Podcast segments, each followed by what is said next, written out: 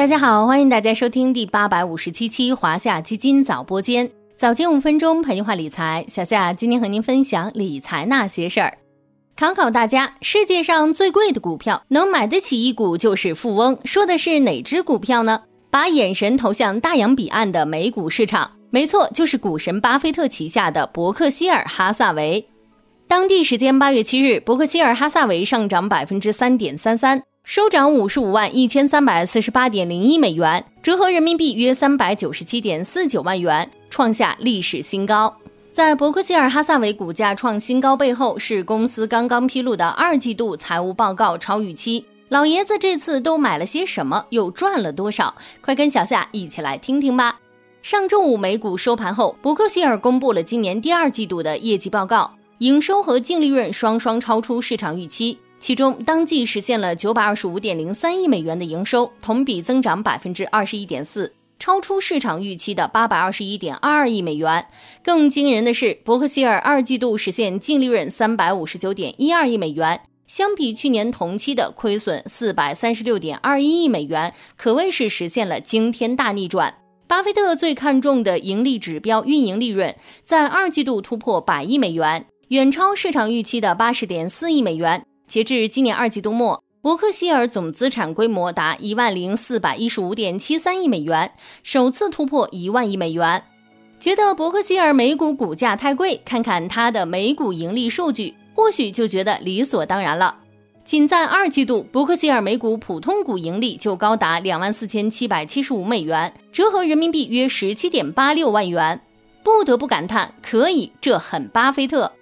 伯克希尔的二季度财报在投资界引起了广泛关注，再次证明了九十二岁的巴菲特宝刀未老。他在资本市场上的卓越眼光和领导能力，或许还罕有人能超越。在伯克希尔这份亮眼的成绩单背后，有两大功臣：一是保险业务，伯克希尔二季度保险承保利润同比增长百分之七十四，达到十二点五亿美元，连续第二个季度取得了优异成绩。二是投资业务，美股今年的强劲表现，大家伙应该都知道。拉开三大指数的 K 线图，纳斯达克综合指数上涨百分之三十一点七三，标普五百累涨百分之十五点九一，道琼斯工业指数上涨百分之三点八，妥妥的走自己的路，让别人羡慕去吧。在美股继续牛市的背景下，伯克希尔股权证券持仓的投资收益也在二季度猛增，达到二百四十二亿美元。上半年收益达到了四百七十六亿美元。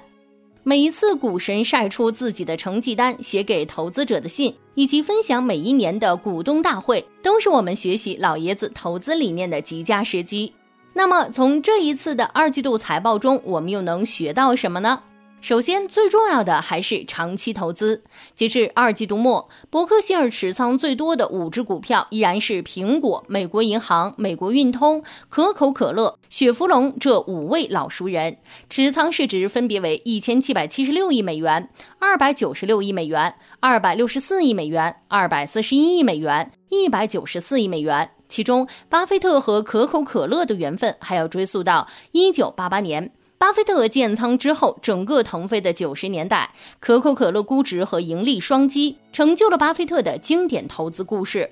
第二个重要理念则是他人恐惧时我贪婪。在大宗商品价格下跌之际，伯克希尔稳步增持西方石油的股票。就在七月初，伯克希尔还同意以三十三亿美元收购一个液化天然气出口项目的股份。